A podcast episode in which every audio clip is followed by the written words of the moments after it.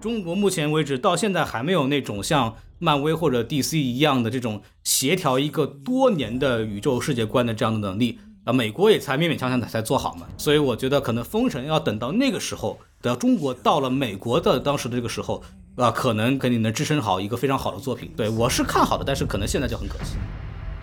双亲老兮发苍苍。好，欢迎收听新的一集什么电台，我是孔老师。哎，我是小宋老师。哎，今天这个看标题就知道啊，这种事情我们怎么能错过呢？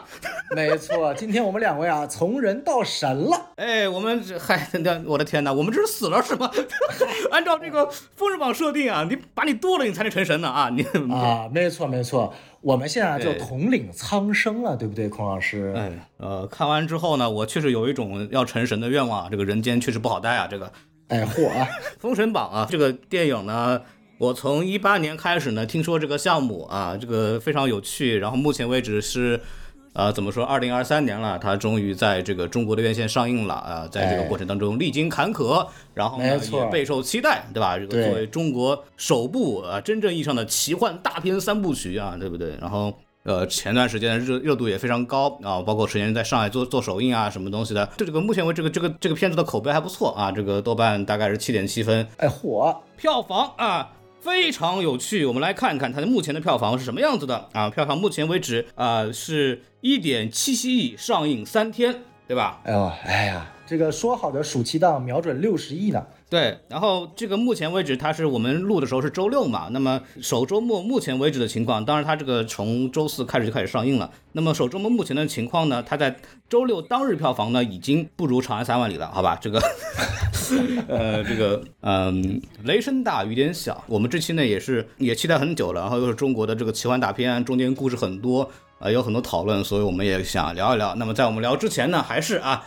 啊，这个说一下我们的这个微信公众号啊，S M F M 二零一六，哎，S M F M 二零一六。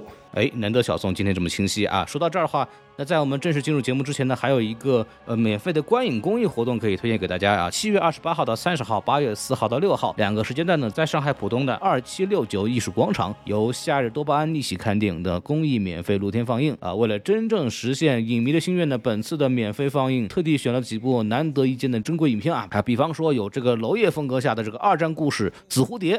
还有就是这个天后李玟生前唯一主演的一部电影叫《自娱自乐》，还有陈可辛的经典爱情歌舞片《如果爱》等。本次放映详细排片和报名，请关注浦东文化和耳光观影团的公众号。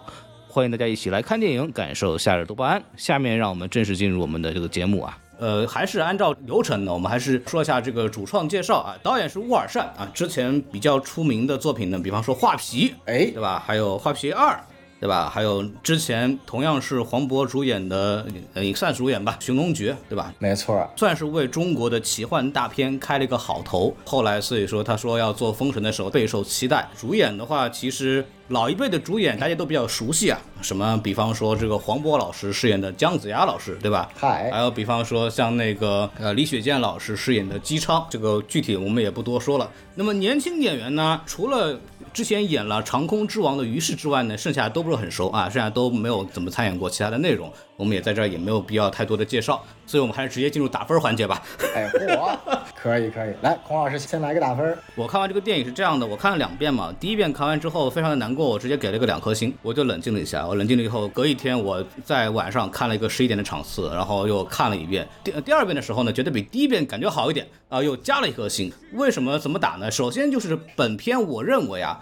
刨除部分片段明显的特效问题之外呢，影片的整体制作水准是在线的。呃，比方说它的动作设计啊，包括它的一些呃场景搭建呀、美术的这个风格呀，包括配乐啊等等，就一看是花了功夫的。包括有一些，比方说那些骑马那些戏啊，那些战争戏的设计，它绝对是一个中等偏上以上的水平啊。你说要说国际顶级那说不上，对，但是总体来说是是 OK 的。对，然后包括主要演员像李雪健也好呀，像这个费翔老师也好，对吧？我们上一代的这个偶像费翔老师也好，都是做的是不错的。然后问题可能主要是第一个是他的这个故事是一团稀烂啊，这个我用一会儿我们会再说。这个故事基本上就是啥也没说清楚。对，然后第二个问题是，就是人设基本上不太行。呃，我认为除了纣王之外，剩下的人基本上全是一群攻击性演员，包括年轻演员没有看出任何他的这个个性来，包括他的演技高光时刻也基本没有。所以说，总体来说，我认为这个片子是一个。呃，基本上不及格。但是如果了解这个电影整个的筹备和成片过程，我们都知道这个电影有很多非战之罪的元素在影响这个电影的最终呈现。所以说我愿意给一个三颗星，就六十分的这个成绩来鼓励一下啊，大概是这个样子。哦，哎呀，这个孔老师给的评价其实我觉得相当是中规中矩啊。哎，我来打个分啊，这个我先不说我打几颗星，哎，我们先听听我的这个评论，然后观众来判断一下我打几颗星啊啊。哎，这个首先呢，我觉得呃这部电影呢，一开始我对它期待特别高。因为《封神》这个 IP 题材呢，一直是啊，我国在院线电影、网络大电影、网剧、电视剧等方面，经常会进行魔改啊，不对，这个这个改编的这个这个 IP 系列啊，对不对？光是魔改了，没错没错。还记得当年有一部电影叫做《封神传奇》嘛，对吧？哎，啊，但我们现在这个师德艺人啊，这个范冰冰主演的啊，还有一群明星，然后呢，然后主要是为了捧向佐嘛。哎，没错没错。然后今天呢，又有一部这个《封神》啊。刚刚孔老师一开始说这个叫做《封神演义》还是《封神传》，它都不是，它就叫《封神》啊，《封神》第一部，哎，朝歌风云，对吧？哎，名字很长。然后呢，我当时就想，如果拿国外大片《沙丘》做对比的话，那个这个《封神》呢，就对比现在的这个维伦纽瓦版的《沙丘》，当年的这个《封神传奇》呢，就是这个大卫林奇版的这个。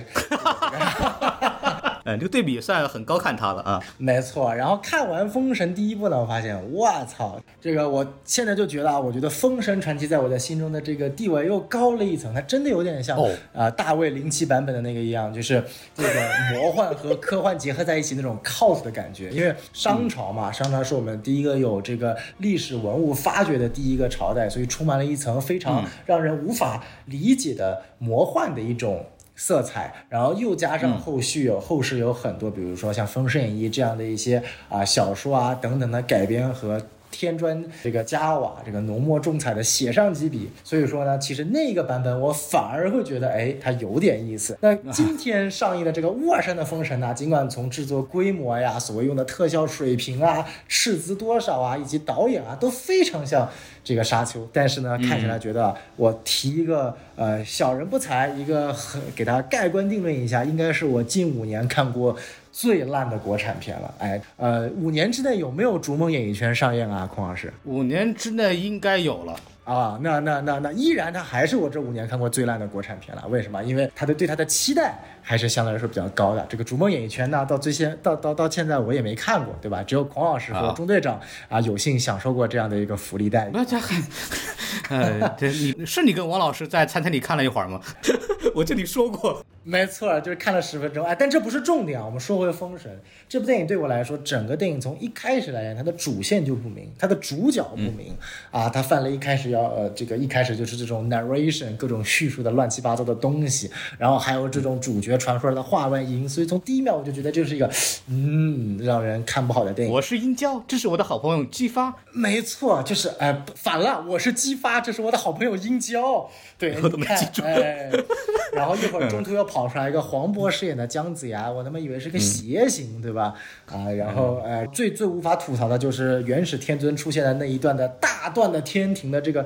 特效质感啊，和那一头这个龙啊，哎呀，就是这个龙啊，你特效做那么烂，就不要给特写镜头嘛，还给了至少有十秒的特写镜头，哎，我就我就完全无法理解。龙须虎，嗯，没错。然后接下来它这个特效理念呢，就是质感是一个层面，理念也非常成问题啊，它就真的很像当年拍的他拍的画皮。然后呢，我觉得这个沃尔善啊，跟这个我们非常有名的导演徐克，他们两个人的特效理念是一致的，就是我一定要把这个特效做得特别炫、特别光，一定要让人观众感觉得出来这是特效，这是他们的特效理念，而不是所谓的特效是让你看不出来融入整个历史背景当中的一种特效理念。当然，这个孰好孰坏，我个人是不喜欢，当然这个判断标准交给。大家大众，对吧？然后另外从选角啊、演技啊，我觉得都特别特别不行。然后因为我刚看完《长安三万里》吧，我本来已经很想吐槽《长安三万里》这个两个将近三个小时的流水线的节奏设计了，没有想到《封神》比《长安三万里》更加流水，对吧？他的野心更大，想做一个所谓的史诗。唐朝盛唐的史诗，以及现在这个叫做商朝的这样的一个史诗，对吧？所以说最关键的是，我觉得他毫无尊重历史史观和小说啊这个原版的一些改编。这个当然我们后续来吐槽啊。所以说这是我最给大家评价。那你说打几颗星呢？啊，因为很多网上的人说这个《封神》对于中国魔幻题材，就像《流浪地球》对于中国科幻题材是一个里程。流浪地球啊，流浪地球，哎，对这个 虽然很有流量，哎，这个电影呢，我给他打。流量地球可行，哎，让它跟流浪地球等同起来，哎，那这个评价很高啊，评价很高啊，评价非常的高。我的天哪，就是这个阴阳怪气之后呢，我是这么觉得的，这个片子就打到这儿，大家会说啊，这个值不值得看？我是觉得是可以看一下的，就是确实他能看到导演在这个方面投入的努力，但是有很多他个人的能力问题，或者有一些产业之外的一些因因素，确实对他产生了一些影响，所以它是一部很可惜的电影。但是它确实也是中国奇幻大片目前为止可能规模最大的、野心最大的电影，然后它的很多的设计呢，确实也是很精细的啊，所以说我觉得如果呃想看呢，它也不亏啊。但是同期确实有更好的电影啊，比方说《芭比》。啊，大家可以去看一下。对，说到这儿的话，就大家开始啊，你们又崇洋媚外了啊，没立过东西就是好电影儿，我的天哪！对，然后也不至于，反正大家看了就知道了。就说到这儿的话，我们就聊详细的说一说啊，详细的聊聊这个电影。就是，嗯，这个电影我们的观感都不好，包括其实我们其他主播也看了，大老师也说了嘛，在这个我们群里说也不行。包括我们问了 Lucy 啊母公司的寺庙俱乐部 Lucy 啊他说看了确实也不行。对，这个我们都觉得不行，他肯定在观感上是有些问题的。然后，但是呃，确实也没有谁把他打死的这么一个阶段，所以说很值得一聊。因为我在网上看了一下。口碑两极化很明显的，就是有些人是很觉得很很喜欢，很觉得很不容易的，还有一些觉得就是接受不了不行的，所以我们就来好好聊一聊。哎，可以。来，我们来先说一说优点。没错，没错，有很多优点。我先说啊你先说？哎，那肯定是孔老师先说嘛。行，首先我觉得本片它某种意义上来讲，它是跟《封神》的原著比，呃，它它是更具有现代性的啊。哦，就比方说。呃，在《封神》的原著里边，纣王他是一个非常脸谱化的角色。呃，因为《封神》的这个开场就是什么呢？纣王去那个女娲庙里边这个祭拜，没错，对吧？然后一看这个女娲长得又狗狗又丢丢，然后写了一首诗，吟了首吟诗啊。哎，对，正儿八经吟诗啊，就意思就是说，哎呀，这个婆娘长得真好看，我娶回家当老婆去吧，嗯，对吧？然后这个。女娲就非常的生气，就派了这个三个妖怪来去这个祸害纣王，紊乱朝纲，就是商朝要完蛋，对吧？这么一个事情。没错，就是一开始来说，商朝的这个完蛋的结局是必须的。第二是纣王就是个老混蛋，就是一个非常脸谱化的敌对势力，就非常明显。但是这部纣王里边呢，它其实是相对来说是会比较复杂的啊，它是能看出来纣王他是有一个弧光，就是他是一个有能力、有野心、有这个人格魅力、有很多人崇拜一个大将军。然后的是慢慢的怎么慢慢野心出来，然后变成了这么一个国王，然后越来越暴虐的这么个过程，他是有包括他对这个纣王他是有一定心理的这样的一个讨论的。比方说非常明显的，就是鸿门宴那个不是鸿门宴了，就是就是纣王宴请四大伯侯过来这个听他们陈述的时候呢，就是纣王借这个训质子的话不是说了吗？说那个这帮伯侯啊，就把他们最喜欢的孩子留在本地，把他们。不行的孩子送到这边来，然后现在呀，你们经过我的历练，你们在外面打打仗能力比他们强，你们应该取而代之。纣王在说这个质子吗？纣王在说他自个儿啊，对不对？就是他有这样的这种台词来去表达纣王的一些内心的想法，对吧？然后包括从纣王这个设计上讲，还有一些比较有意思的设定啊，比方说就在那个打完仗之后的庆功宴上，他的那个父亲那个父王被杀死之后呢。纣王马上立刻这个人就端坐在宝座面前，看着他那个哥哥在下面这个发疯，对吧？就是他又这方面也是做了他的这个准备登基的这个设定，就从那儿你就可以感觉到这个事情应该没有那么简单，不是他哥哥突然发疯就把他爹给杀死了，然后又又自己死了，他应该是背后的这个这个所谓罪魁祸首，对吧？还有一个就比方说这个纣王有一个开场一个高光时刻啊，跟那个小朋友说。哎，这个小那个前面那个着火了，马过不去，对吧？纣王说了一句惊世名言，对吧？把那个袍子一磕啊，磕在那个弄到那个马上，就是说了一句什么呢？叫让马看到什么是人决定的，对吧？这个话就很有政治隐喻了。哎呀，你影响到纣王他作为一个独裁者的身份，你看这个部分，他其实啊也是表达出了纣王之后的这么一个命运。还有一个。比较简单。你看，暴纣王在里边就是直接是把他儿子给剁了，对吧？这个事情那个在中国也是大逆不道的事情啊。那整个剧情设计的他剁他这个儿子呢，他是比较有逻辑的。比方说，这个他说我要保证这个商朝的万世基业，对吧？那我得有儿子啊，对吧？但是不要告诉他说你不用儿子了，对吧？我跟跟我一块修行啊，我们双修，对不对？长生不老，哎，对不对？然后至于第一条，对吧？这是客观因素可以保证他可以杀这个儿子。第二个问题啊，他儿子自己作死，对吧？就是一直觉得啊，我要保护父王，我要替你来领受这个自焚的这个刑罚。然后父王说：“我去你地吧，对吧？你到底是要要什么，对不对？”这个地方你看，就这孩子有野心也不行。第三个啊，姬昌的预言。姬昌的预言这个部分呢，是在另外一个小说里边有这个桥段的啊，就姬昌就预言说啊，不是姬昌，另外一个就是预言说，他说啊，你这个会死于血清啊，就有这么一个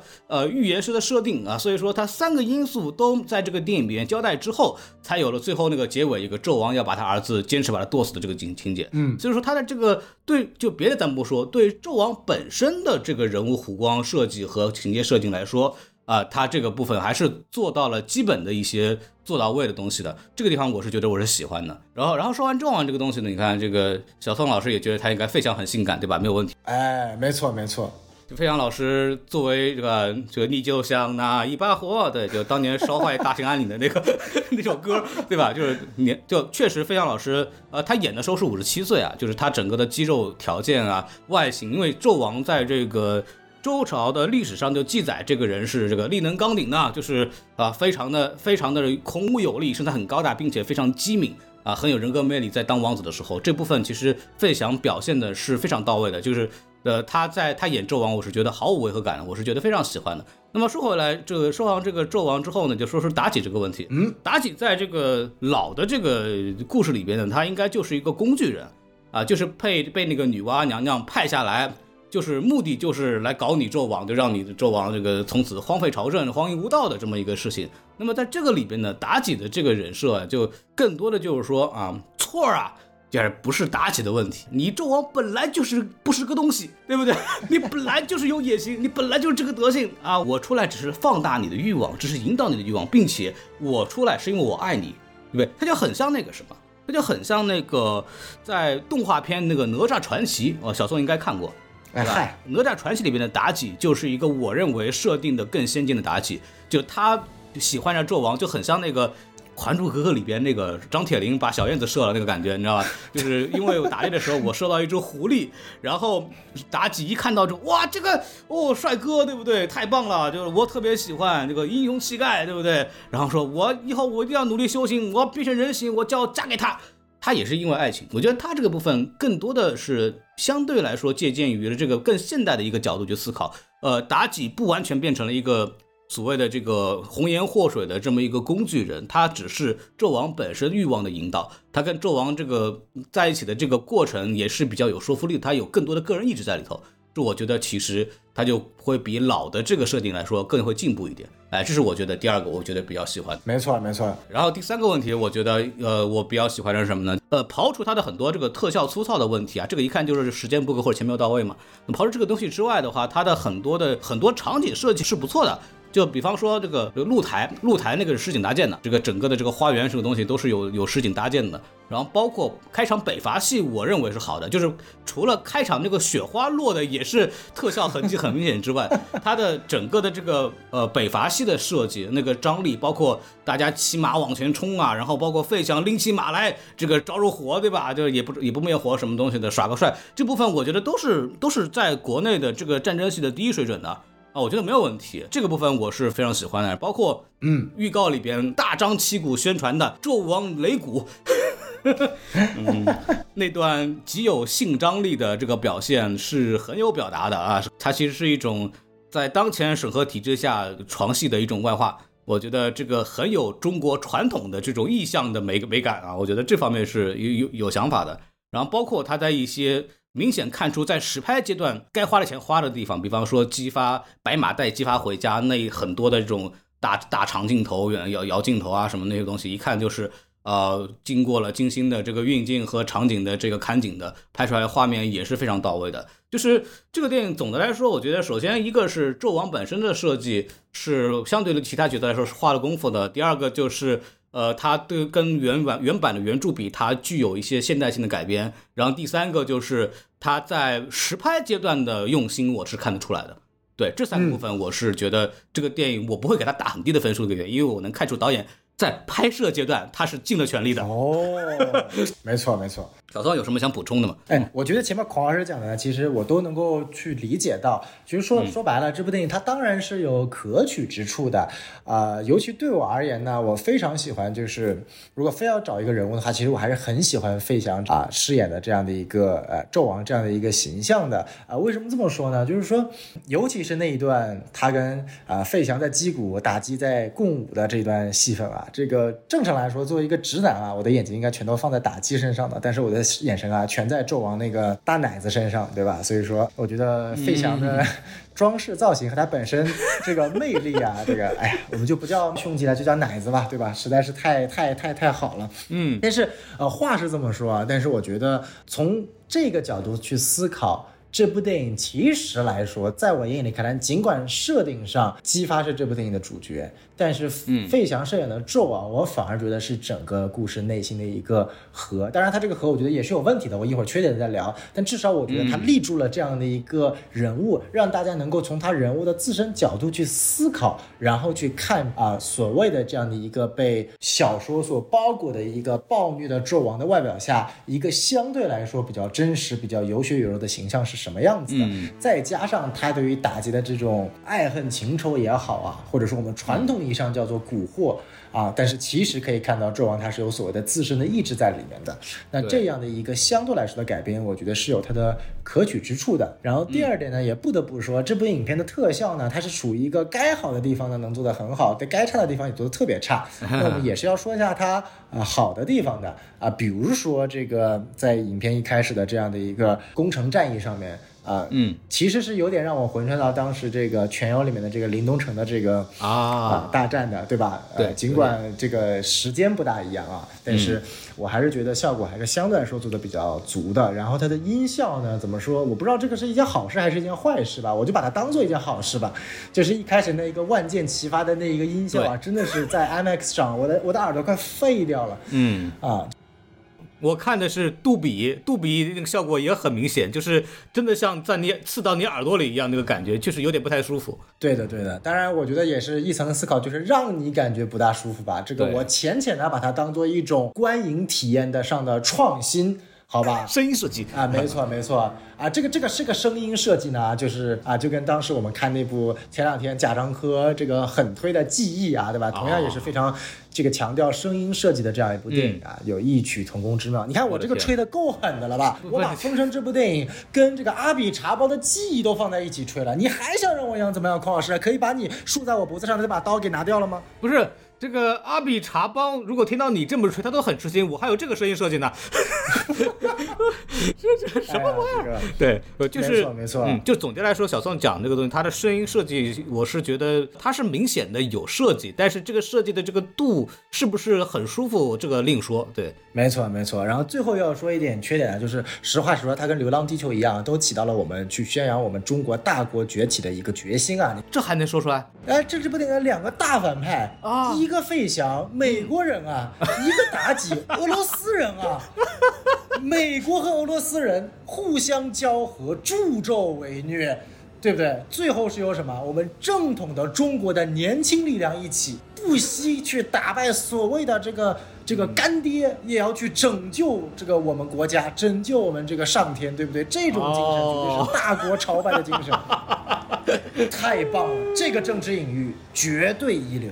呃，我的天哪，这个隐喻应该不是导演想表达政治隐喻，我我猜啊。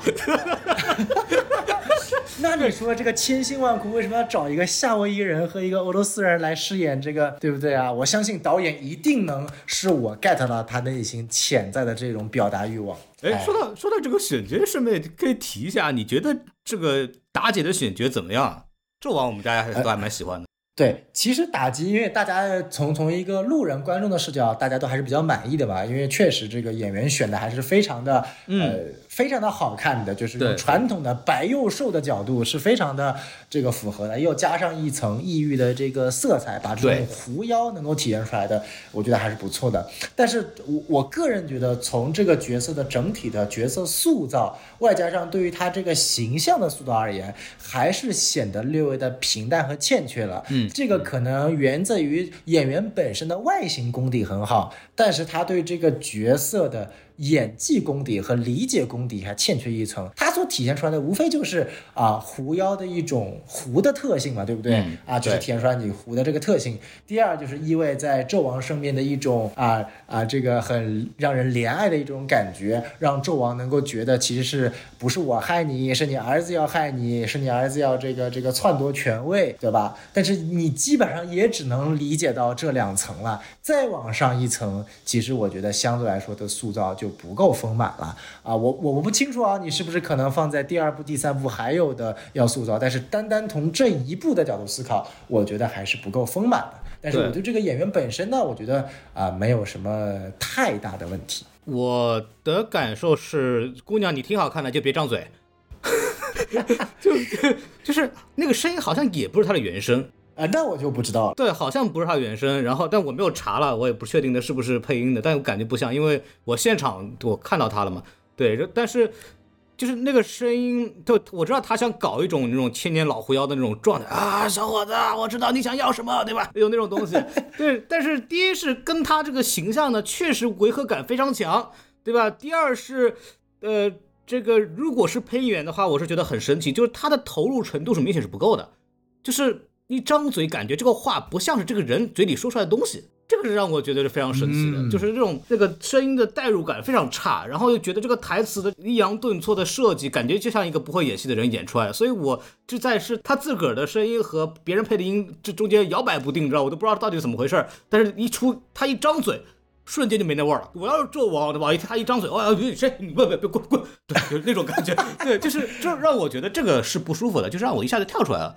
呃，这个是这这是不好。第二个部分是，就像你说的，妲己没有很多的展现。但我在思考这个问题，妲己在过往的就不同的版本的封神里边都有比较多的戏份，戏份在哪儿呢？戏份在给纣王进谏谗言，对吧？对，这个人不好，弄死；那个人不行，刨落，对吧？那个人不行，剁成肉饼。对吧？都是这么一个玩意儿，但是这部里边，他是为了让这个妲己这个这个角色更加的现代化一点，不那么女性工具人，不那么男凝一点，所以才这么设计呢？还是因为有别的考虑？我也不是很清楚。但是呃，所谓戏份肯定是不够的。嗯，没错没错。所以可以看到，通过孔老师刚才的评论啊，可以看出来两点。第一呢，孔老师是个声控，哎，这个。很重要嘛，我做播客的，对吧？声声音很重要，嗯，哎，没错，没错，所以这个声音好听的小姑娘们啊，你们要多多把握这个机会啊，对不对啊？嗯啊，还有呢，哎，然后第二点呢，其实我也很同意孔老师说的这个观点，就是说，确实妲己在这部的表现和过往有一个很大的区别，这也是网上很多人去把它作为一个优点夸的地方，就是原先的版本的妲己啊，这更多的上是就是一个反派，一个纯坏的角色，是他。蛊惑了纣王，一切的根源就是红颜祸水，就回到了当年这个这个我们做啊女性就是三八妇女节那期主题当中，伊萨卡所总结的四大荧幕女性形象中红颜祸水的那一类的角色形象。对，那这一部的妲己可以说是跳出了这个形象，相对来说，它是更加的无辜嘛，她只是说，哎呀，纣王救了我，所以我帮你实现你的愿望，正好是纣王有这个愿望，说我要统一天下，所以我顺带帮助你实现而已。但是这个角度从文文本角度来说说得通，但是从整个电影的感觉，就是这个妲己这个角色反而没有过度的展现。如果你要走一个现代化的路线呢，就是你会感觉妲己从一个纯反派变成了一个纯工具人，她更加的没有所谓自己的真实的想法了。这就因为纣王救了你，所以我要报恩。嗯，这这似乎也 也跟所谓的现代的这个，尤其是我在录这部电影之前，刚刚看完了《芭比》，所以再回看这个打击这个角色啊，真的是一言难尽啊。嗯啊，所以说，嗯，它既去填平了我们对于打击这个传统女性恶毒形象的一些 stereotype，但也坐实了啊现代女性荧幕形象中一种纯粹花瓶式的一种 stereotype。嗯，这这这从一个 stereotype 走到了另一个 stereotype，本质上没。没有太多的提升，这是我去看这个妲己。等一下，我们不是聊优点吗？怎么又变成缺点了，匡老师？不是，就是我突然，你就，突然想到，我觉得是不是第二部妲己，第二部以后就是直接就是啊，申公豹你就不要当狗头军师了，第二部开始军师我来。哎哎，你说这还有点道理，对不对？这就立起来了，对不对？我带着你修行啊，我知道你要什么，对不对？所以我帮你打，对吧？应该是这个逻辑。对，就是我想，还不如就是一个这个有点对真实的故事走向发展有个实际用处，对吧？这个东西，你包括影片最后一幕嘛，又是这个费了千辛万苦把自己的救命恩人给救活了啊，又是纯纯工具人角色，当了一个奶妈嘛，对吧？哎，这个就还是相对来说呢比较套路化一点。哎，但是我觉得我们就可以从这个角度慢慢去切入这个缺点了。孔老师还有想说的优点吗？呃，我最后补充一个，让我补充一个啊。好，哎，让孔老师再挣扎一下。呃，就是年轻演员的胸肌练的是不错的。哦，没有，孔老师不仅喜欢声音，还喜欢大胸。哎，你你没有注意到那个啊，殷郊啊，这个负荆请罪啊，把自个儿捆的。对吧？这个绳结，不 懂啊？为什么会这么设计啊？就非常有意思啊，非常有意思。哎，三部者挺好啊，很很很棒啊，有性癖啊，导演的性癖我看出来了，对不对？没错，没错，这说说明这个这个造型设计啊，还是很懂我们现代人喜欢什么东西的啊。对，值得点赞。而且什么呢？就是你刚刚我们在说啊，你打起男性凝视，对不对？包括还有很多，我看有一些其他这个电影的观众也说这个那么多男凝的东西，对不对？这个。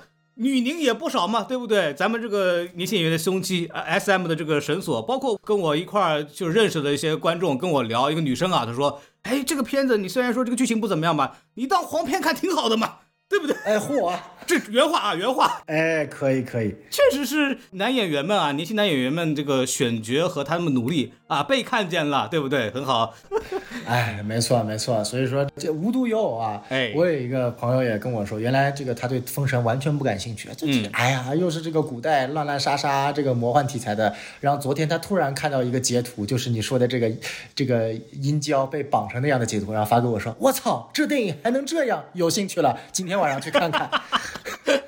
哎呀，哎，但那个镜头不长啊，不长，但但也值回票价了，是吧？哎，可以的，可以的，就是殷郊练的比那个姬发要好，感觉姬发的那个体格也练的没有那么好，这个不评价那个训练问题了，我们还是说说缺点吧，说缺点吧。对，就是我我还蛮喜欢殷郊这个演员，包括他整体传出来这种感觉，就是那种很硬的一的那种感觉，就是男生喜欢啊，女生也喜欢啊，这种感觉。这我还有朋友跟我说，他看完之后他妈的这个座位上湿了一大片呢，对吧？不是这样啊，什么玩意儿啊？就不能不能再往下播了，好吧？这个这个是他自己豆瓣上影评写的啊，不关我的事啊，我只是这个这个原话原话陈述一遍啊，非常有意思啊。我们说回缺点啊，唐老师，你还有没有优点？没有优点了，就是可以往下走了，我可以往下走了。对我都等不及了，我写了一大堆缺点啊。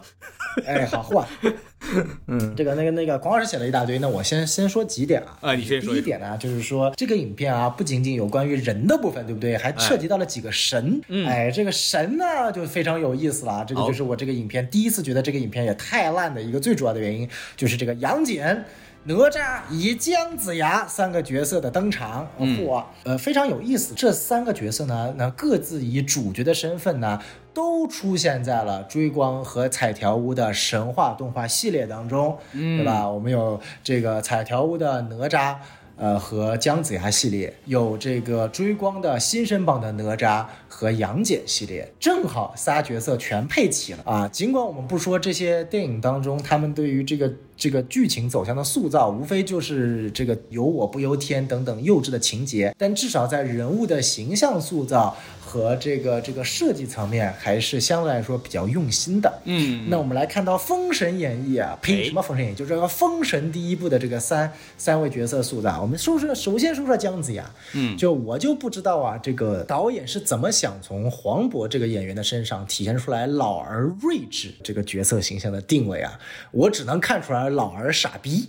呃，老老老匹夫吧，就是那种。我这个我稍微补充一下，黄渤说的是有意这么设计的啊，就是设计一个偏喜剧调剂性的角色。对这个我个人不反对，但是呃，我们后续再看后面的效果吧。第一部可能还有点看不出来。嗯，你先说啊。我为什么非常不喜欢？就是就是一个，因为你像这种历史题材的电影，我个人认为是没有什么都像漫威一样，你非要加一些强行的笑点出来去体现出来。而这部电影的笑点基本上就放在四个人神身上嘛，申公豹、呃姜子牙、杨戬和哪吒身上。他们几个四个就是四个本身应该是神的形象，承包了这部电影的。全部的笑点，这本身就我觉得是件非常扯淡的事情啊，这是第一点。第二点呢，我们就算不说姜子牙，我们就看哪吒，这个哪吒就跟低能儿一样嘛，对吧？就是什么什么什么粗鄙之语，什么脏话，什么这个儿化音，什么这个这往能往外爆就往外爆。他除了体现出来哪吒的这个粗鄙、暴躁之外，好歹哪吒你也是成神了吧，对吧？也不说你成神，你好歹成了一个仙儿嘛，你的修行都到哪儿去了，对吧？所以说，我觉得这个也是非常无语的，对吧？然后二郎神杨戬呢？就跟个小若灵一样，就是我，就是你 确实好吧，你你帅是帅的，仙风道骨，但你的主观能动性呢，对吧？你你能力这么强，你就会开个水遁，你还能干嘛？嗯，你能不能体现出来你神的功效性？你能不能发表一些你的对于神的观点？我在这补充一下啊，杨健老师有个非常神奇的事情，就是到后来不是救那个殷郊嘛，就已经两节了，对吧？就是那个地方，对。然后那个姜子牙就跟他俩说：“你带带着殷郊赶紧跑昆仑山，对吧？说说还有救呢，对不对？”然后两个人都跑了，然后 姜子牙还补了一句说：“啊，都跑了，对吧？就如果两个人但凡能留一个下来，这个结局都不需要这么演。”没错，没错，就是后面追那个姜子牙那个戏是不需要存在的，因为明显哪吒一个人可以带那个头往前走的，呃，杨戬是没必要跑的，对吧？是这么一个事情，这个设计就变成了你自己还把台词点出来，你知道吧？这让我看着就很出戏。没错，没错，所以说这就是我要谈的第二个问题，就是我们先不说这些选角和他们的人设，这四个神在整个故事里的作用都是属于明明以你们的能力可以在三秒解决这个。这个整个故事，你就是不解决，我就是躲，就是藏，对吧？这个放在那个什么 How I Should Have Ended 的那个系列当中，就是可以吐槽致死的这样的一个情节。对我举个最简单的例子，嗯，就是呃，我们知道影片当中设计了一个小，就是很傻逼，但是又很巧妙的情节，就是一开始姜子牙认为天下共主不是这个殷寿嘛，对吧？就是就是所谓的这个纣王嘛。然后到了这个店里面啊，发现这个殷寿居然为了检测封神榜这个能力，就刺杀了一个这个小。官儿，然后发现啊，她一定不是天下共主。那我请问，你们仨都他妈被扔到了囚牢里面，看到了这么多的奴隶，在这修这玩意儿，那条件，你居然还认为这是一个大赦天下、造福黎民百姓的天下共主？我天哪，就是我就觉得很奇怪，就是前面那个情节就跟放屁一样。当然，你那个情节设计的本身，导演的意图是为制制造几个笑点，而且是非常低俗的，又是屎尿屁笑点。上一个屎尿屁笑点还是在邓超导演的《恶棍天使》了，我看过的。没有想到到今天了，所谓的开创整个肩负着神话、未来、魔幻题材的里程碑式的作品，还能出来这样更加直观、更加恶心的屎尿屁笑点。我无法理解。我补充一下，就我们说的这个屎尿屁笑点，不是修辞形容，是真屎尿屁笑点啊。这个对 对，就是去这个大象那个东西。但那个的部分，我倒是可以去聊的是，我觉得姜子牙他是应该是一个完整的观察，对吧？就它里边不是姜子牙有一句嘛，这里边它是有个过程的。姜子牙有一句说：“我当年在修仙之前，我是一个商界的小贩，我对人间非常的理解，我我很懂人性，对不对？”然后一下来之后，不是吃瘪吗？第一场就被人卖了，对吧？然后就他就问了嘛，说你这个你不是很懂这个人类人间社会吗？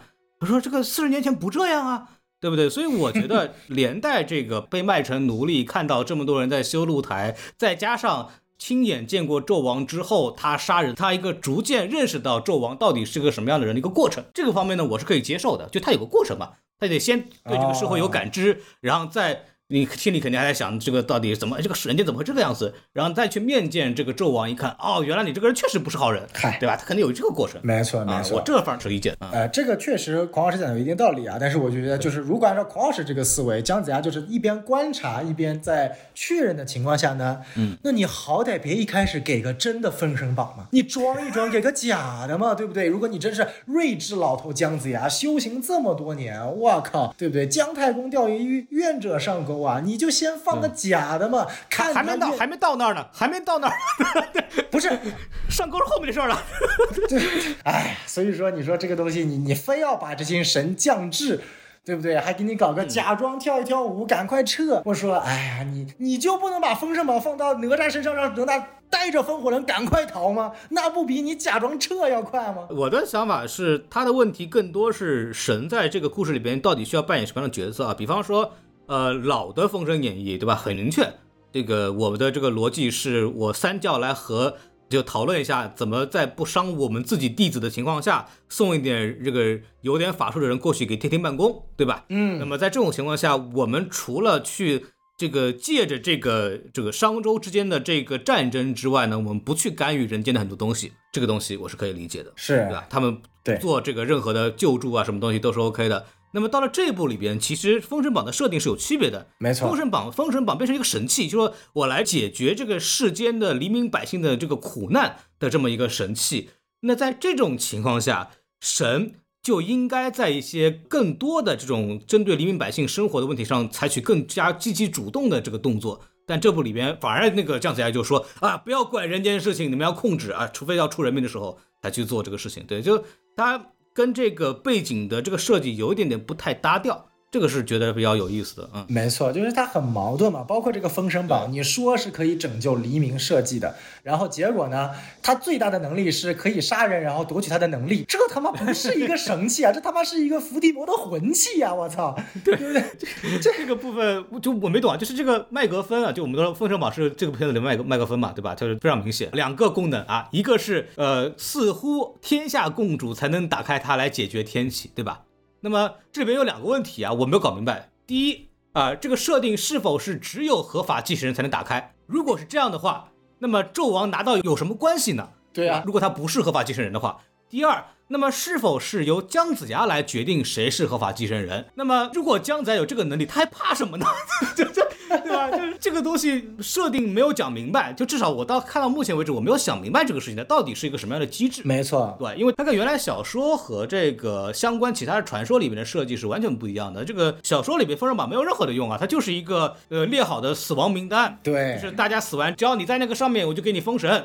它是完全是一个榜单机制的东西，完全没有任何的这个正向的作用的。对对啊，所以说它设定是不一样的。那么第二个就是你说的死人越多力量越强，这个是原设定的借鉴，对吧？因为原设定里边就是就是你死了一只人之后，你的魂魄要要被召唤到那个地方去，要接受封赏嘛。没错，没错，就有这个设定的部分借鉴，但是这个副作用跟它目前为止现在的正向作用，它明显不是一套东西。是的，这个也是一个非常神奇的设计。就我我大概是这么总结一下。哎，没错没错，我唯一能够给出的合理设计就是啊，就像你说的，可能这个封神榜要到真的天下共主这边才能起到好的作用，但是呢，它也有一个副作用，就是吸魂。所以说，如果给到鹰兽的手里，就是既它不能开启好作用，同时呢，鹰兽又可以用它使行坏作用。那姜子牙没办法要收回，但是这个东西又是我脑补的，没有电影给出来，我都脑补成这副样子了。这这电影说明这个电影就像孔老师所说的设定太混乱了，对不对？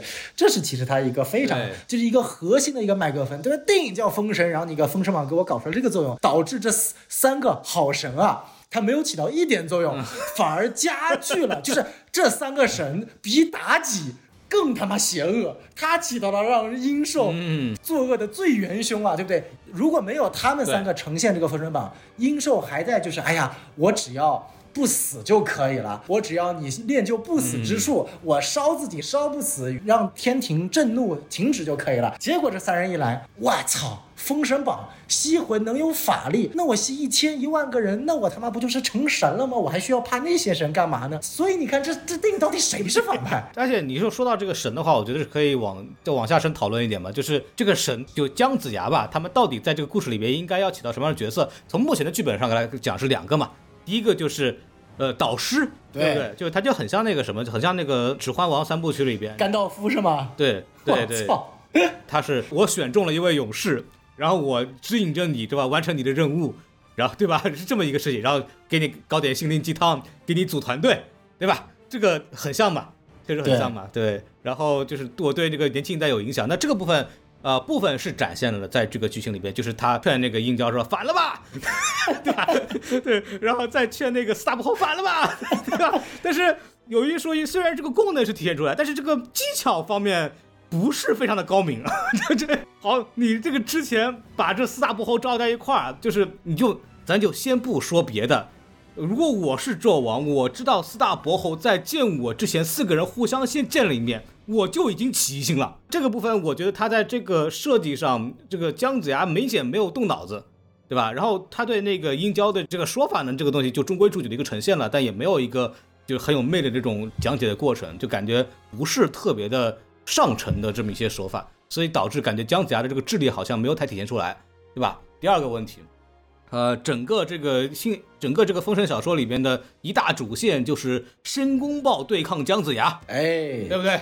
对，这个非常重要，就是互相请帮手嘛，对吧？就两两个中介，对吧？一个截教的，一个是传教的，对吧？然后互相请帮手追着打，大概就是这么一个事情。但是原来这个部分嘛，是是很简单，就是到就是话语权的问题，对吧？真的是这个封神榜到底是上面写谁？到底要怎么弄，对吧？这是话语权问题。那么到了这一步里边，他们到底争这个封神榜为了什么？谁能给我解释一下？这申公豹原来都不知道这玩意儿存在，要不是姜子牙，他都不知道。然后就是要争这玩意儿。现在就变成了，就是哇，这是一个宝物啊！然后这个宝物当年原那个女娲留给了昆仑山，没有留给我们啊，这应该是我们的呀，对吧？有点这种感觉，就就跟那个火箭队抢皮卡丘一样。我操，这是不是这个道理吧？就觉得这个非常神奇嘛，就是抢不到我会再回来的这样一个事情。然后还道友请留步，就是因为这个部分它的这个性质不是很确定，然后导致了就是在这一部里边至少。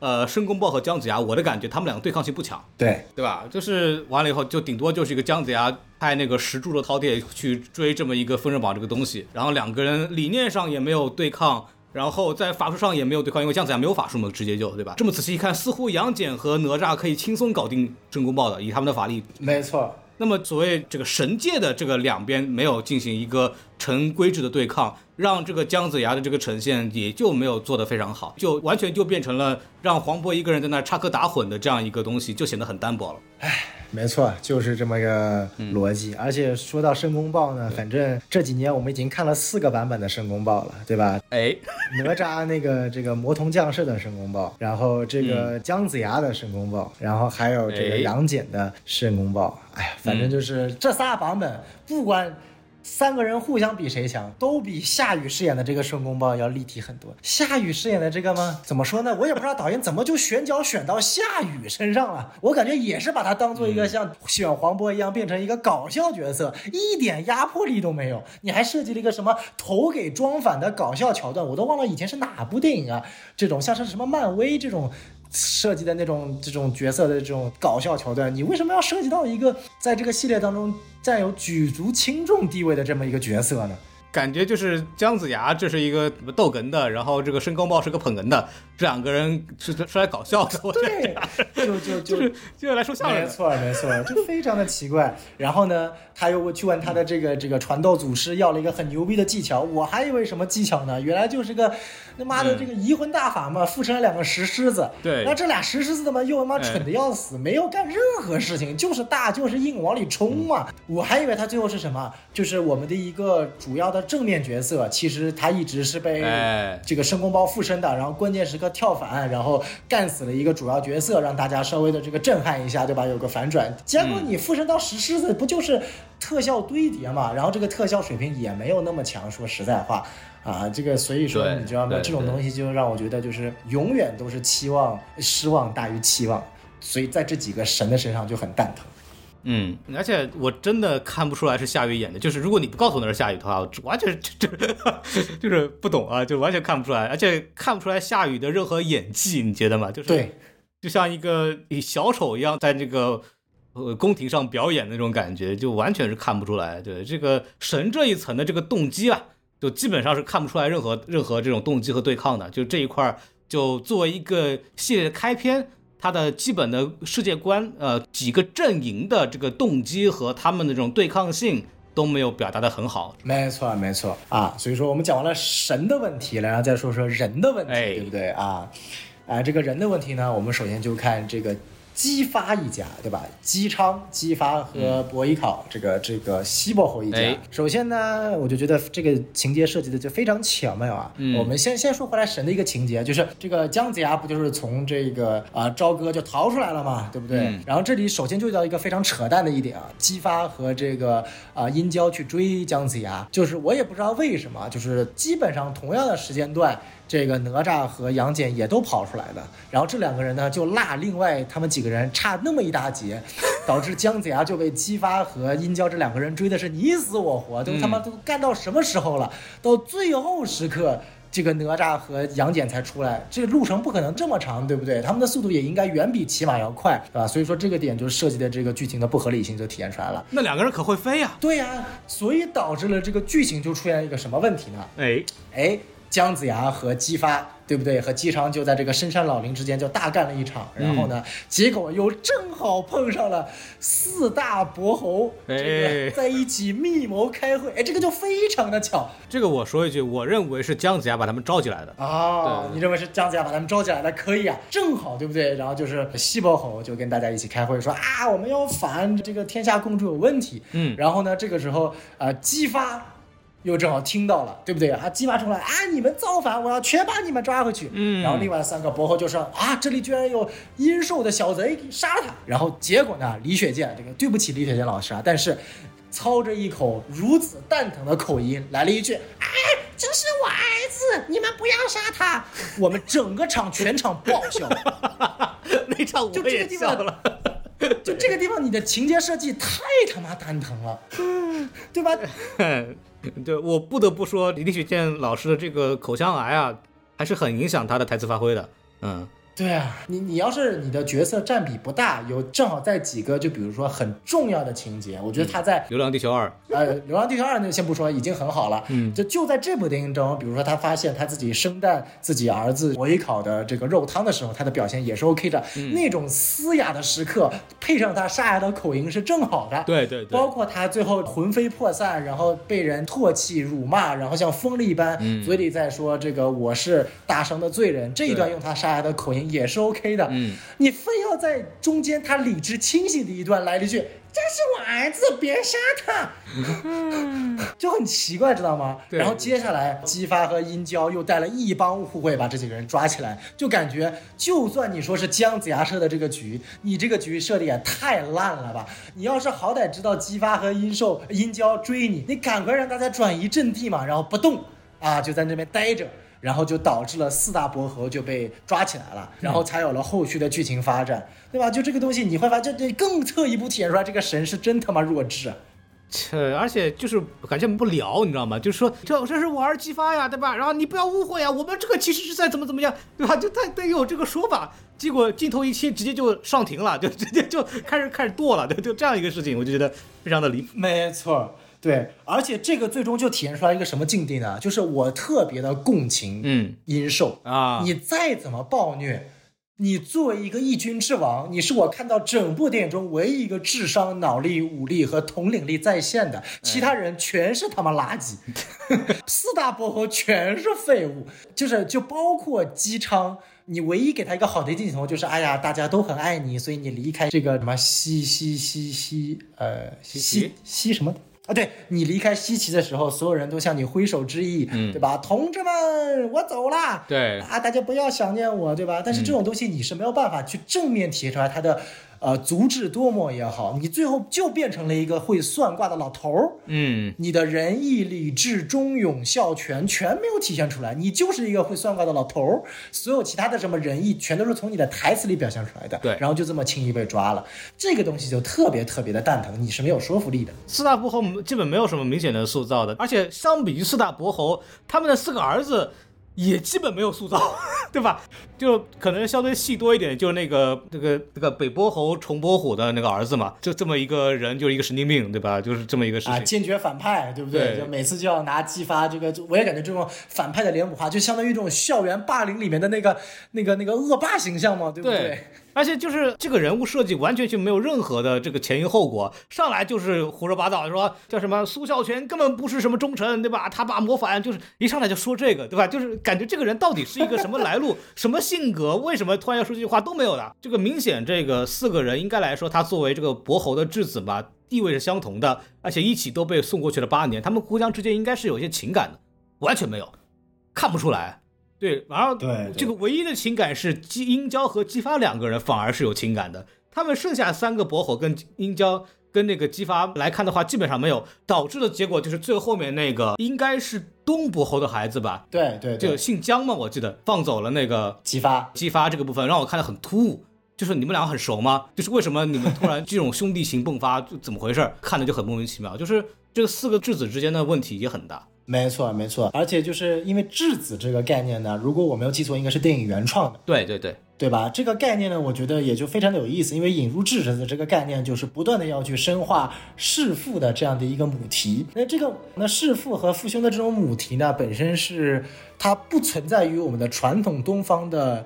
一个核心观念里面，它而是来自于西方的神话，这个俄狄浦斯的这个神话当中的一个核心概念的。那放到这部当中呢，我能理解它是一个好概念，但是它却非常大的引入了一个核心问题，哎，就是阴寿，嗯，纣王这个角色。为什么这么说呢？就是在我们。影片的第一场戏就是他去去这个讨伐这个苏护，那其中有一句很知名的话，就是孔老师刚刚说的有所谓的政治隐喻的话，就是马看到什么是人决定的。对这句话，如果我们放在影片里的角度是什么？这群质子看到什么？都是我阴寿来决定的，对吧？对啊，我告诉你们看到什么，我可以让你们去反了你们的真实父亲，为我所用，我是才是你们的真正的再造父亲，也确实嘛，对不对？你从小被送到妈的中央去了，谁还认你地方政府，对不对？阴寿就是我的父亲。但如果我是阴寿，如果我真的是一个很聪明、很狡猾、很残暴的人，我绝对不会去设计儿子去弑父的这个情节。儿子弑父的情节是什么？逼着儿子谋反啊！对啊，是逼着儿子谋反，你殷寿啊，对不对？如果你真的想让这群马蒙上眼睛为你所用，你我就真正的设一个局，让这四个伯侯真的在儿子眼里是真的要谋反。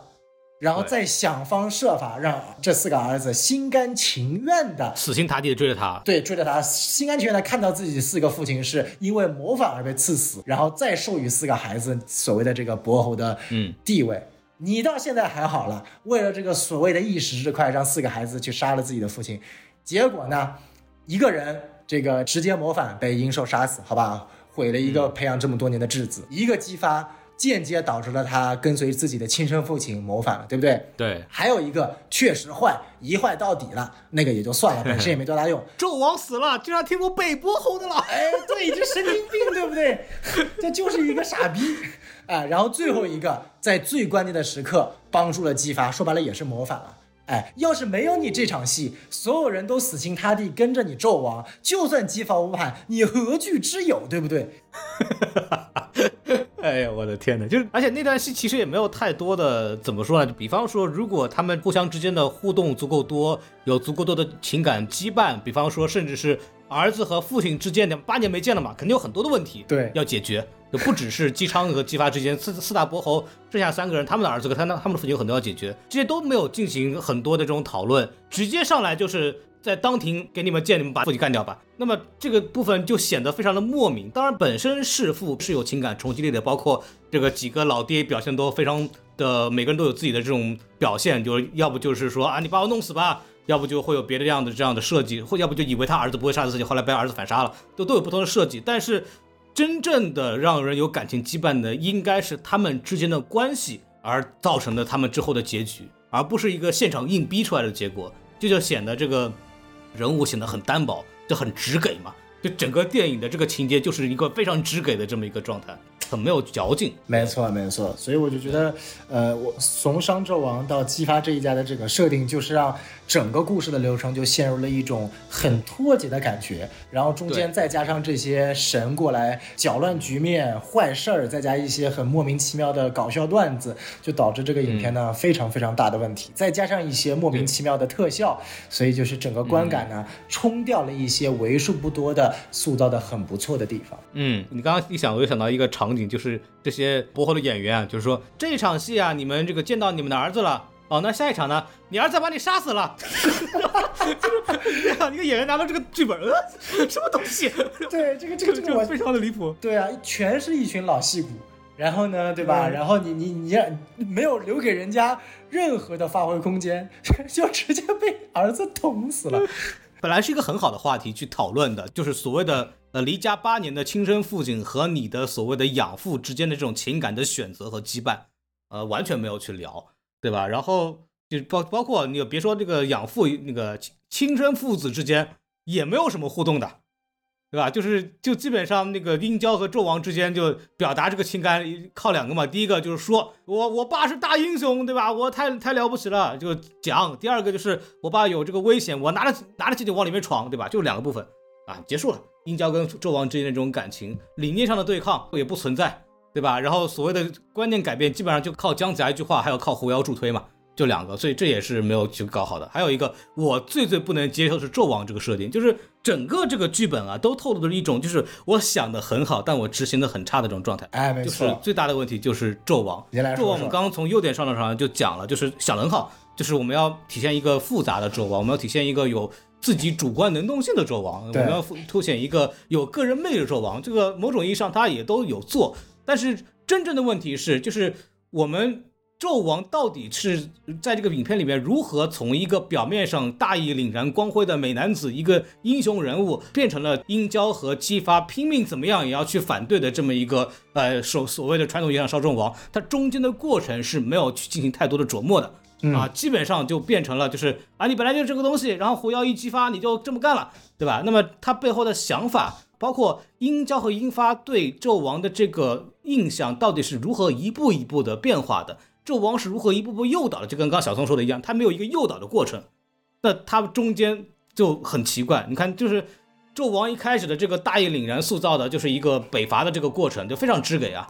对，然后包括你要说纣王一开始的正面形象，其实也不是很让人信服。首先开场 PUA 这个东西，我一看就知道，对吧？这个事情就不是好人，对吧？就玩典型 PUA，对吧？就是开场苏护这个事情。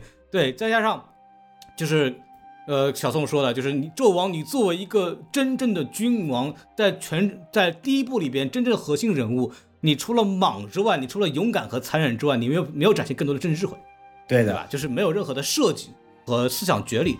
第三，就是纣王的反抗，他没有合理行为，就是纣王为什么要去这个变成这个样子？他本身有野心啊，我们知道。对，但是纣王自己说的，纣王纣王他是有理由的，对吧？他自己说了啊，你我受我的父兄的压迫，他们把我送到外面去打仗，然后我的哥哥怎么样，就是要继承王位，我不服啊，就可以不服啊。但是第一，父兄对你的压迫有没有体现？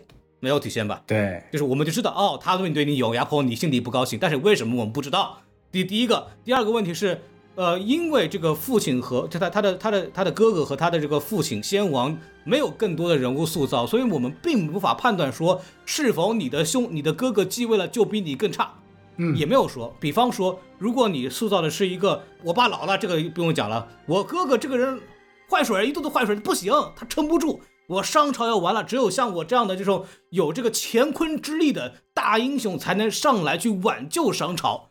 哎，如果这么设计的话。那就不一样了，就是他有这个上位的合理性，那么我们会对纣王有更多的同情，那么才会有这个殷郊激发，慢慢反对纣王，包括纣王可能还会有一个心理的这样的一个呃变化的这种感觉，最终导致了这个后面的那个所谓商周大战的这个结果。这样的话，这这才是史诗感，就是史诗感不光建立在场景要是否大，特效是否强，你的呃历史背景是否够扎实，它建立在这个人物他的整个的过程。他在大时代下面的这种变化，我觉得这个是一个史诗感非常重要的体现。但这部分它是没有的。没错，没错。对对，而且这部里边你的核心就是纣王，对吧？你后面还有姬发这个事情，你就再说了。这一部里边，我认为我暂时外面是很不满意的。我觉得很失望，这是我对剧本最失望的地方。哎，没错，而且就是纣王这个角色呢，他的形象又这么好，但是塑造又这么差，外加上这个费翔呢又操着一口，嗯，我都不知道该怎么形容这个口音。他很努力了，很努力了，就哎，所以我就觉得这东西真的很蛋疼。就是我就觉得第一个三个人，一个是妲己，一个是纣王，一个是姬昌，你用点配音没事儿，我原谅你。就这个他们是真的可以用配音的。哎呀，我的天哪，就是不提了，这个人物设计都做成这个样子，所以啊，这个戏总结来说，我的感觉就是它是一个想法很好，但是执行上出了很多问题，然后再加上呃一些。观念上，我觉得还是就比较老套了，就是没有做得很好。最关键、最应该把握好的东西没有去做好，就是纣王这个人的这个人设。说完这个东西，就是还有一个，就这个大家都吐槽的东西，我们就稍微简单点说啊，就特效问题，对吧？大家会发现一个非常有意思的特点啊，这个特效的水平不是统一很差，它是参差不齐的。嗯，差的差到什么程度？这个全镜最差的镜头。我认为还不是雷震子，雷震子当然很差了，就他的那个海报都是个夜游水平的 CG，对吧？就是，这真的是很差。对，但是但是让我觉得最出戏的地方呢，反而是他们去。看那个祭祀台的那个地方，就是姜子牙被骗去卖拐卖人口的地方。嗯，他们背后有个大象冲过来，然后姜子牙被哪吒拖着躲大象。哦，我知道那个地方，它的层次是没有的，一看就是个死。对，一看就是个平面绿幕，它是没有那种，就是就叫什么，就是景深的。对对对对，那个地方我也想吐槽，嗯，不像一个在同一个世界里边发生的事情。然后这个部分是你从那个角度来说，你跟我说这是五年里边看过最大最差的电影，我觉得没有问题。就是我五年里边看过这么多电影，在特效的呈现这一块，就是没有比这个更差的了。对，就就 确实很糟糕，确实很糟糕，一看就是赶工的作品。但是某种意义上来讲，你会发现在早期的，比方说北伐的那些特效。那个东西做的相对来说就会好很多，没错，没错。然后这个部分呢，据我了解呢是这个问题啊。这个片子当年拍完之后呢，有一个背景叫北京文化啊，一个公司，对吧？啊嗨。然后如果大家对娱乐行业、娱乐商业了了解的话，会发现前两年发生一个问题，就是北京文化爆掉了，就整个公司就瘫掉了。没错。就在那个时候，这个《封神》《封神》第一部啊，就没钱做特效了。呃，这个是一个非常非常明显的这个这个问题。然后大家后期看到，比方说什么什么雷震子啊，包括后面比方说那个杀死殷郊的那场戏的那种烂特效，那个是一九年之后再拍的。哦，对，所以说它的特效呃不是一批做的，导致看他看他可能一开始特效的钱是够的，那么到了后期特效就开始没钱了。然后可能中间，因为他后来又找了阿里啊什么做投资方，又重新找钱把这个东西拍完，为了让它成功的上映，他肯定在后期的特效来说，相对来说是以完成为主，而不以精细为主，所以造成它的特效是有很大的参差。没错，没错，而且反正据我了解到，就是我有一个封神有一个投资人呢，我一个朋友还认识，然后他跟我说呢，这个投资人呢已经逃到西班牙，不敢回国了。你就可以想想这个片子未来的，因为像孔老师前面也说啊，这个曾经标榜六十亿暑期票房的，现在三天一点一五亿，这个猫眼专业版预测最终票房也就在十个亿左右，那就是血亏啊，死亏的这部一这一这样的一部作品。而且一个特效这个部分，第二个问题是什么呢？就是剧本的问题。我们刚刚提到纣王这个部分啊，这个也是据我了解，但是我不太清楚我能不能对外说，所以说我就我就不说谁告诉我的了。嗯，对他给我讲的是一个什么样的背景呢？是因为。呃，我们刚刚讨论出了某些政治隐喻，你就想啊，一个独裁者，然后遇到了一些大灾，然后这个人物我们要把他描写的非常的立体 啊，我就不往下说了，好吧？我就是我只能说这个因素确实影响到了纣王的戏份啊，所以说纣王本来他是有更多更立体的戏份的，但是因为种种原因他不太能过得了审啊，我就说就说到这儿吧。就说到这儿吧，就就不往下聊了，就大概是这个意思啊。但是你你说我是瞎说的，我就说我是瞎说的，没有关系啊，没有关系啊。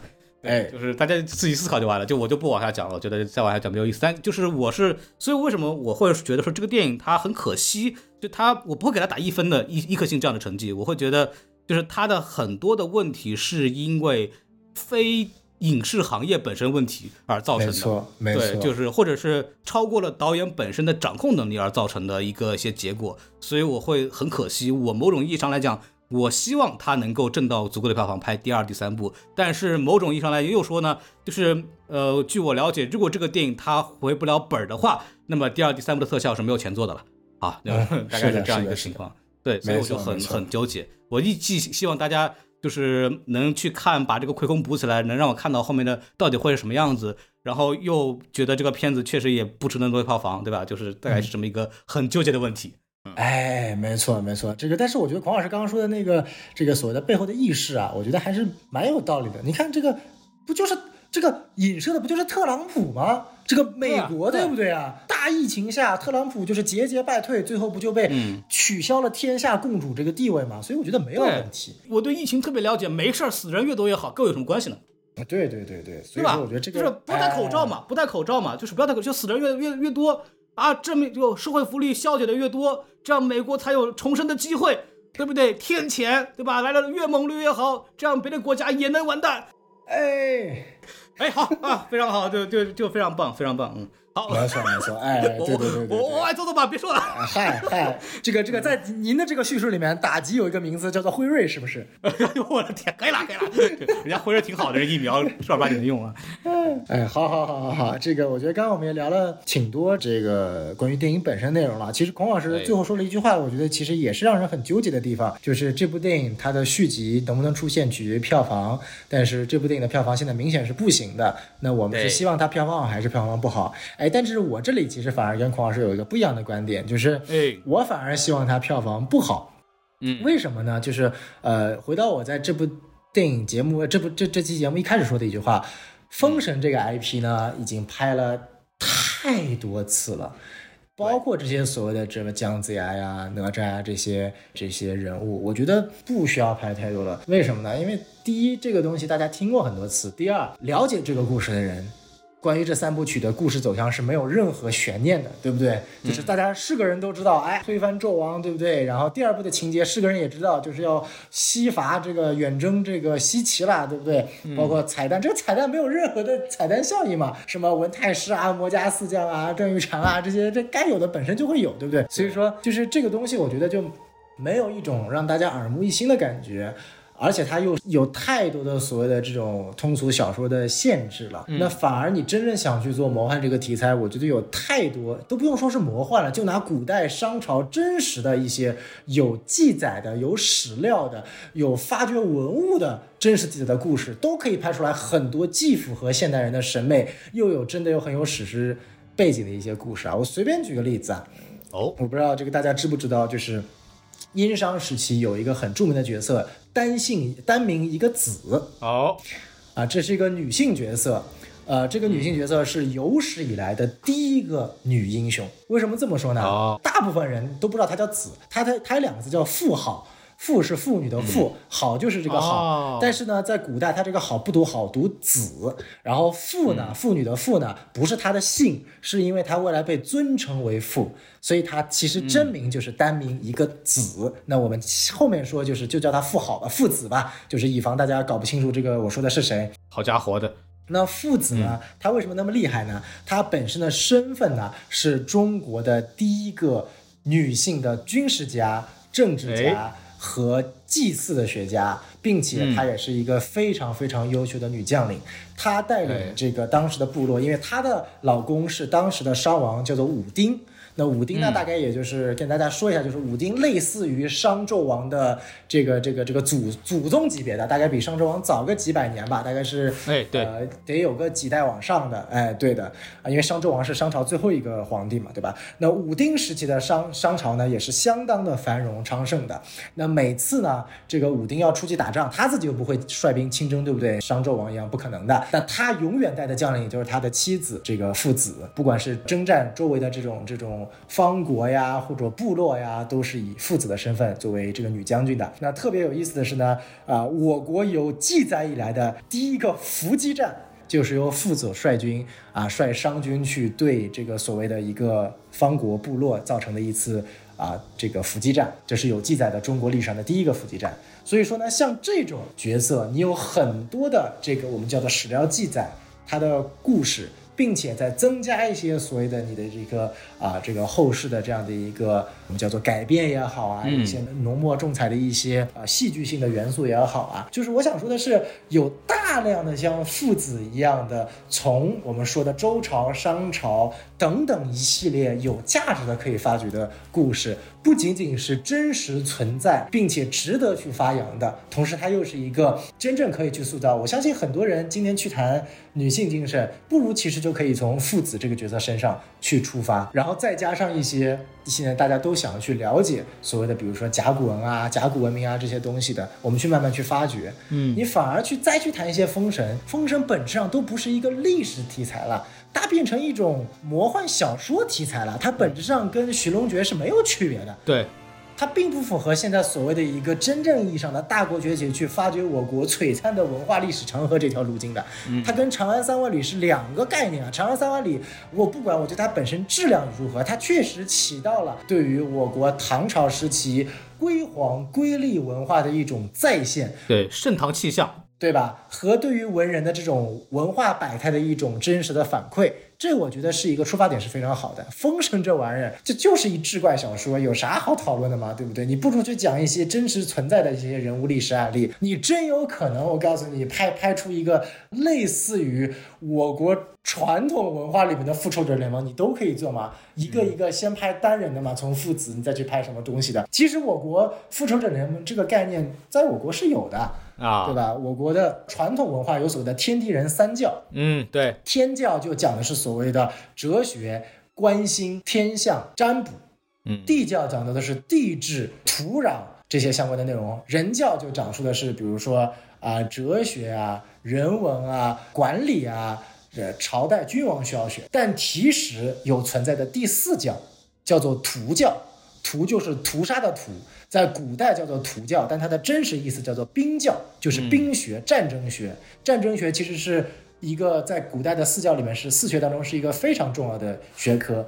它里面有非常多的这个，比如说著名的军事家呀，这个谋略家啊，都在里面。那这些故事你都可以去讲啊，它既符合戏剧性，又符合这个所谓的故事性，它也是真实存在的。你也可以去讲很多的故事。你不妨以天地人图四个学派去拍你所谓的历史文化传承。你你你再去以封神这玩意儿去讲，就是对我来说是一件没有意义的事情。它不像《流浪地球》，《流浪地球》它真实，我不管我有多不喜欢《流浪地球》本身这个。电影它确实是有存在意义的价值的，嗯，对吧？它可以带领这个未来去往方向上去走，而不是像封神这个东西。所以说，我是不觉得封神它起到了跟流浪地球同样的一个意义和价值的。嗯。我我其实是会这么思考你这个问题，我是挺愿意看到封神拍出来的。呃，就是咱们不是没有做过比较好看的封神的相关的题材的作品啊，比方说，哎，我要说回来就要说了，老版的这个封神演义，嗯啊都有拍过人物塑造啊什么东西，但它是电视剧了，会好很多，包括美术置景都是很超前的。当时那个蓝天老先生演姜子牙那一版呢，对吧？然后再加上我小时候看的那个哪吒传奇。对不对？没错，后半程也是《封神演义》的故事，哎，人物关系塑造也非常好啊。就虽然它虽然它是个很简化版本的，对吧？但是它也有这个自己的一个人物的创新，然后也有趣味性，然后这种所谓父子关系或者朋友关系也描述的非常好。就是呃，就是这部这个作品，它的问题不在于拍了《封神》，而是它没有拍好《封神》。呃，《封神》原著小说当然它不是一个很好看的故事啊，就是我们一直都说嘛，它是一个。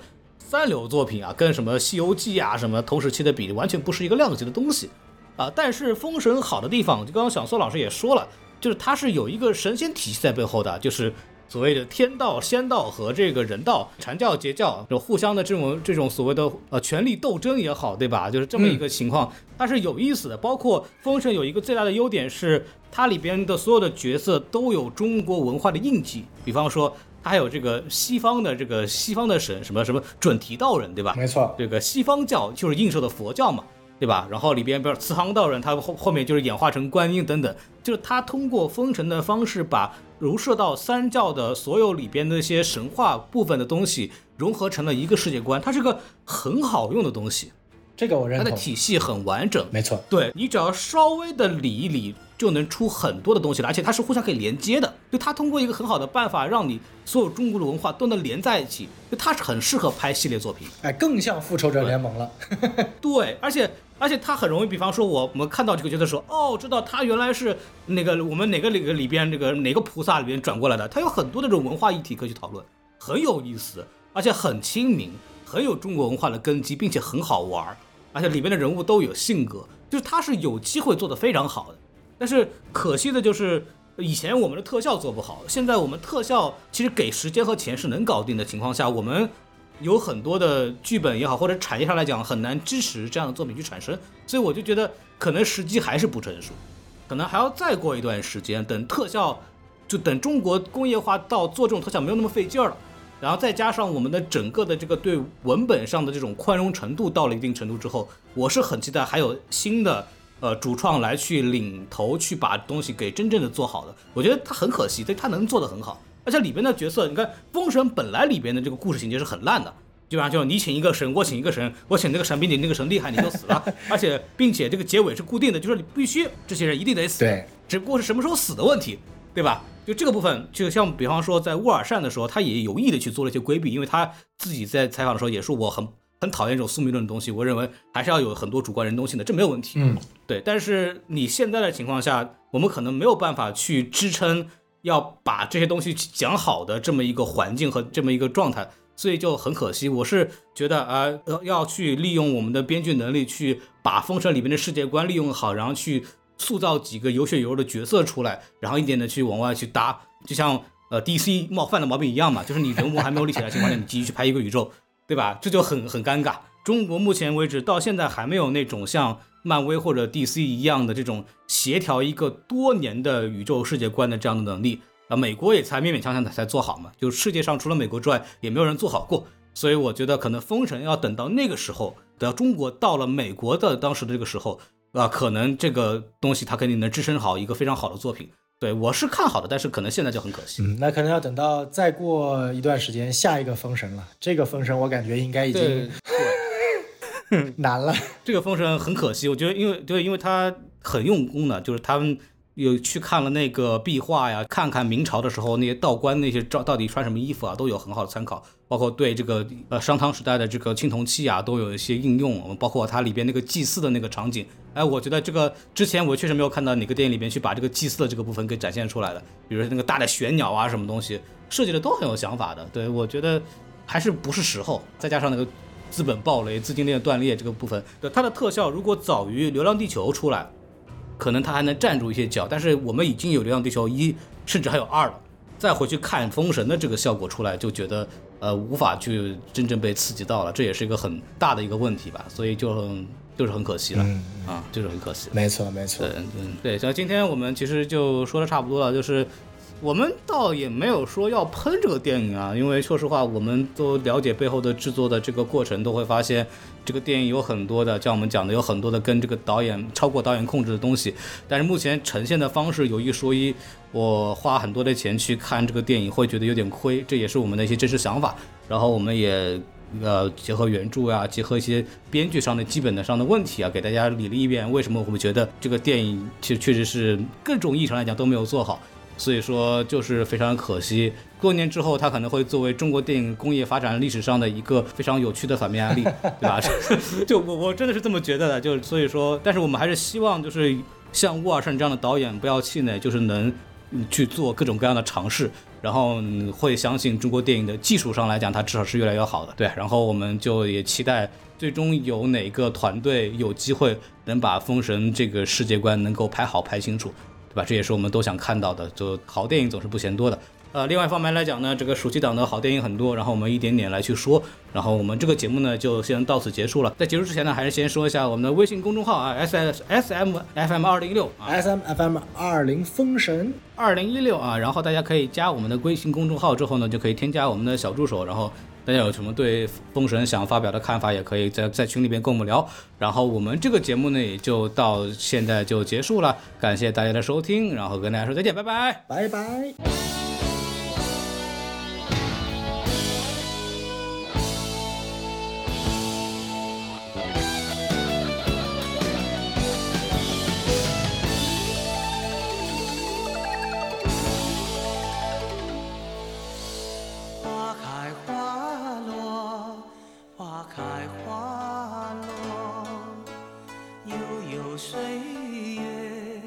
长长的河，一个神话，就是浪花一朵，一个神话，就是泪珠一颗，沮丧中有你，沮丧。